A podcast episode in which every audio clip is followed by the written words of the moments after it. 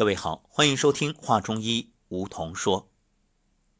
说到中医啊，很多人都有一个感触：承认中医的价值，就是不知从何入手。确实，中医很难学，它不像西医，你死记硬背就可以，你有丰富的临床经验就行。中医需要的是一套系统的理论。价值观、方法论，诸如此类，缺一不可。所以，我们说中医它是一种智慧，是一种辩证的理论。如果一名中医总是围绕着各种病在绕圈子，那只能说你还不得其门而入。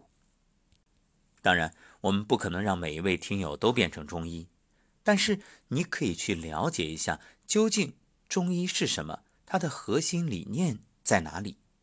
这样，相信再遇到问题的时候，你就不会着急，不会慌乱。因为归根结底啊，中医提倡的是养心和防胃病。看似浩如烟海的书籍，博大精深的理论智慧，但归根结底，它都有根本。你只要懂得了这里面的一个。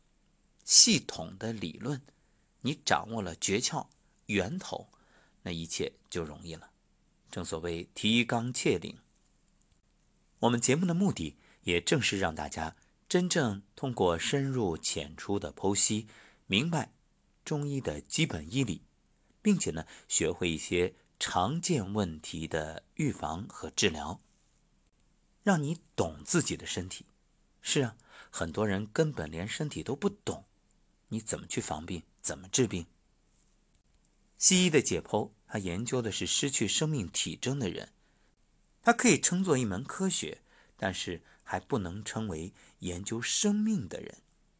真正研究生命啊，还是中医干的事儿。另外，虽然中医从根本来说不是谈治病，而是治人，把人的正气提上来，但是如果你想学中医，还是应该去了解一些常见病的治疗方法。想想看，你连常见病都解决不了，怎么让别人信服？又怎么让大家去接受中医呢？所以啊，归根结底，一名好的中医应该是常见病和疑难杂症两者同步兼顾。常见病呢，能够手到病除，轻而易举。而疑难病呢，则是辨证施治。所谓辨证，就是去理一团乱麻。因为既然是疑难杂症，这病人肯定也已经经历了很多的治疗方法。原本并不复杂的问题，恰恰可能是因为治疗过程当中一些盲目，而导致这个问题越来越复杂。这就好像解一道数学题。真正考验你的时候到了。当然，大家也不能盲目的去迷信，认为只要是中医都好，交给中医什么都能解决。没有谁能包治百病。在《内经》里面说：“上功也不过十之九全。”什么意思？十个人能治好九个，那已经特别厉害了，那绝对神医了。那现代医家有个十之六七就已经很了不得了。其实中医啊，在古代，它不是分那么细的。中医是什么？天道者，上知天文，下知地理，中知人事，可以长久。就是作为一名医者，你要上知天文，下知地理，中察人事。有人可能会说，怎么要那么复杂？至于吗？不就是看个病吗？当然至于啊。比如你不知天文，你不知四季，不知道这个天气。那你怎么去讲风寒暑湿燥火这六淫？你都不理解这个季节它对于疾病的这种关系，你去治病从何下手呢？而地利也是啊，你不了解南北方这种气候的差异、地理位置它的经纬度，你就很难去判断病因。人事同样如此。你不知道当地人的性格特点，你不知道患病者他的生活起居的这种习惯，那你怎么去断病呢？所以，为什么很多医者听起来都像算命大师一样那么厉害？原因很简单，就是把这种种因素叠加在一起，加以分析，最后推论就得出了一个结果，那就是你的命运，包括你生活中在情感、家庭、事业、人际关系等诸多方面种种表现，这就。水到渠成，一目了然了。所以，一本《黄帝内经》啊，给我们确立了中医学完整的系统理论体系。这其实不仅仅指《内经》，而且它可以放眼整个的中医。所以，当有人说中医不科学的时候，真的是懒得驳斥。为什么？中医它不是科学，它是一种。系统的理论体系，它包含了诸多学说，你以现代科学很多是根本无法解释的。你让一个三岁黄口小儿去解释博士论文，他怎么做呢？说到各种学说啊，阴阳五行学说在中医里面占有重要的地位，它是《黄帝内经》所独有。也是中医独有的理论体系，源于古代的哲学思想。《易经系辞》里面说：“一阴一阳，谓之道。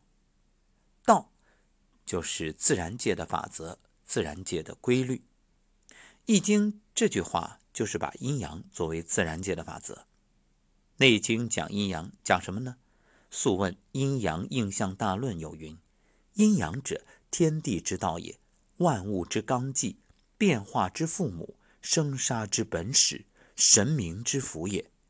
治病必求于本。易经的思想当中，阴阳者，天地之道也，有着重要的意义。所以，自然界的法则，自然界的规律，就是阴阳。这么一说，大家就容易理解了。而万物之纲纪。指出阴阳是万事万物分类的纲领，所以我们讲什么叫提纲挈领啊，就是这个意思。那变化之父母，生杀之本始，神明之福也，说的就是来源。父母是什么？无论父母本始，都是指源头，生长消亡变化的根源就是阴阳。我们说人有生老。病死，对呀。为什么有呢？究其根本，就是因为阴阳。而神明之府，这里说的神明啊，是什么？这里不是说的什么神仙啊，也不是指我们的人的精神面貌，他讲的就是自然界的运动变化。说到这儿，有人会问了：那都说中医神奇。那究竟世上有没有神仙呢？有没有神仙这个问题啊？我们先放一放。其实，什么叫神？神它分两种，这个在《黄帝内经》里面有明确的说明。它一种叫自然界的神，一种呢则是人体本身的神。自然界的神就是自然界的运动变化，人体的神呢说的就是人体的生命活动。这是从广义来讲。那么狭义来说，就是指人的神智思维，《内经·素问·阴阳应象大论》，还有《素问·天元纪大论》都有这句话：“神在天为风，在地为木，在天为热，在地为火。”这是什么神啊？就是前面所说的自然界的运动变化呀。阴阳是自然界的法则，自然界的规律，一切生长、收藏。变化、运动都在阴阳当中。那么，自然界的万物都离不开阴阳，人当然也在其中。人身有形，不离阴阳。中医就用阴阳这个法则认识自然，认识人体。张景岳说：“阴阳者，一分为二也。《内经》里面还讲：天为阳，地为阴；日为阳，月为阴；积阳为天，积阴为地。左右者，阴阳之道路也。那在人，则男为阳，女为阴；气为阳，血为阴。阴阳者，血气之于男女也。这些话都是《黄帝内经》里面的原文。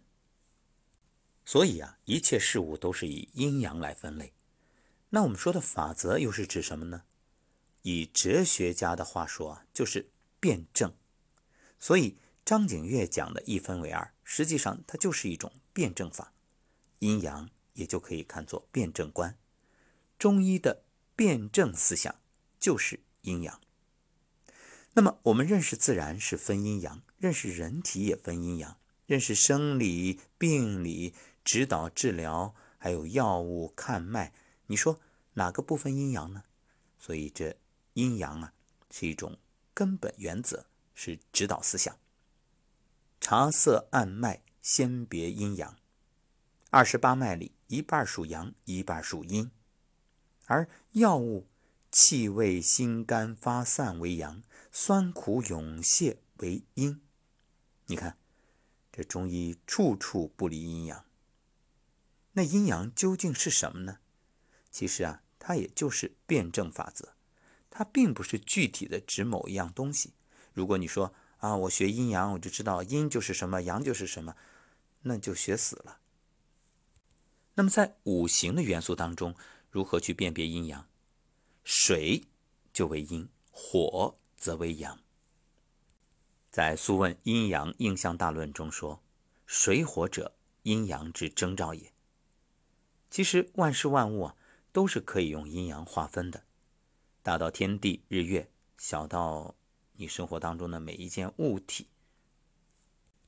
我们就举个最简单的例子吧，比如一个水杯，这个水杯啊，上为阳，下为阴，外为阳，里为阴。所以在《素问·阴阳离合论》中说：“阴阳者，数之可十，推之可百，数之可千，推之可万。”万之大，不可胜数，然其要一也。就是说，万变不离其宗，它的关键就是一个辩证的法则。所以，阴阳是中医学理论的纲领。不论什么事物，你都可以用这个纲领去认识它。比如八纲辩证，纲就是阴阳。《伤寒论》的六经分证，实际上它的纲也是阴阳。它是按照《内经》三阴三阳来划分的。那么，除了阴阳，还有一个极重要的理论，那就是五行。好，明天的节目里我们接着说。